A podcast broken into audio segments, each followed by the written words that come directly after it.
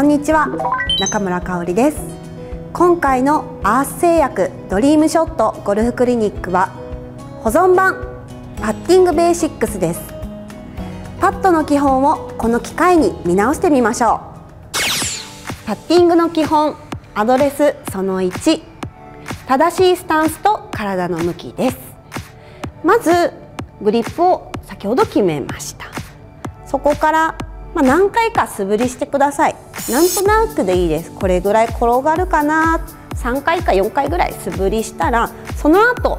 ボールに対して構えるんですけれども体でアドレスを取るんじゃなくてまず近くに目標を決めてそこにフェースのこの線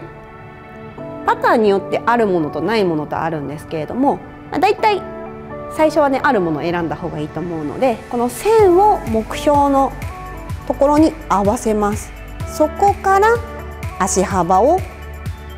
広げていきましょうこの時に体で構えてしまうと実はクラブは全然違う方向を向いちゃうので必ず近くに目標を取ってそこにフェースを合わせて